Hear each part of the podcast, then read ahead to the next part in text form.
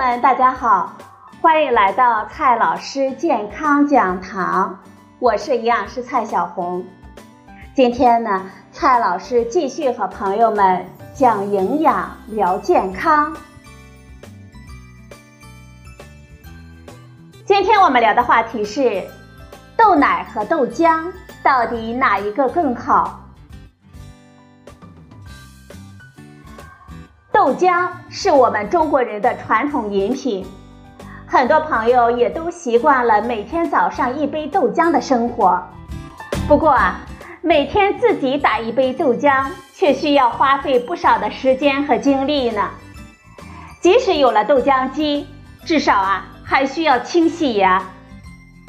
最近几年，豆奶产品在市场上兴起，它的口感跟豆浆类似。喝起来的非常的方便，深受我们的喜欢。那么，豆奶与传统的豆浆有什么区别呢？可以多喝吗？豆奶和豆浆本质上都是一种大豆饮品，它们最大的区别其实在于加工的工艺。豆浆是典型的老派做法。豆浆的制作方法十分的传统简单，一般就是将黄豆浸泡软化之后，再用打磨器进行打磨，然后再用过滤网过滤掉细渣，最后将其煮沸即可。我们喝的时候，我们可以根据自己的喜好来改变它的味道。喜欢甜食的朋友会加入白糖，不喜欢甜食的朋友呢，会选择淡着来喝。也有些朋友会加入些盐。南方人和北方人因为豆浆到底是甜的还是咸的争论了多年，至今呢没有达成共识。如果说豆浆的制作工艺代表了传统，那么豆奶也就代表了现代化食品的工艺。豆奶和豆浆类似，它的主料也是大豆，它是将大豆粉碎之后。萃取其中的水溶性成分，滤去不溶于水的杂质而制成的。制作豆奶呢，需要将大豆经过浸泡、磨碎、过滤、调制、超高温加热、脱锈、高压均质、冷却等加工的过程，制成均质奶样乳白色的液体，最后进行灭菌灌装进行售卖。从制作工艺上来看。豆奶是不含有奶的，跟牛奶呢并没有什么关系，只是因为外观跟牛奶比较的相像，所以啊给安了一个豆奶的名称。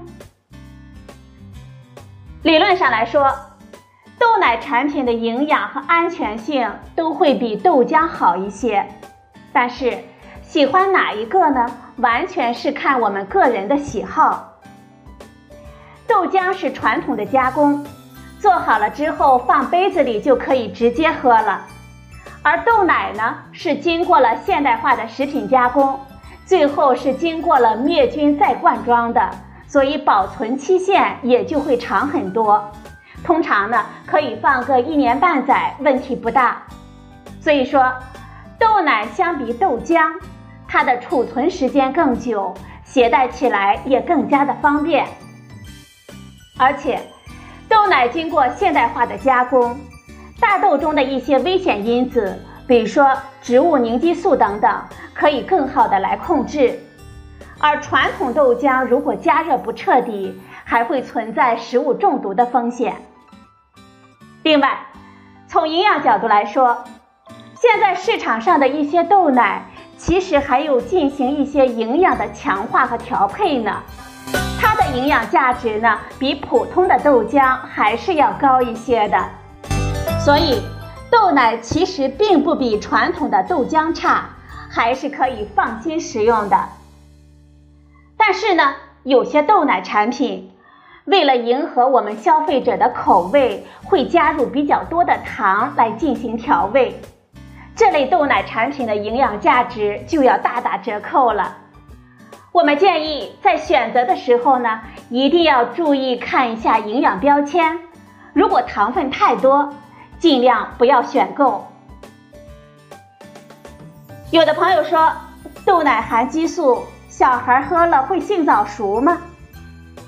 这个呀，其实完全是杞人忧天。其实，所有的豆类食品，也包括我们传统喝的豆浆，都会含有一定的植物雌激素。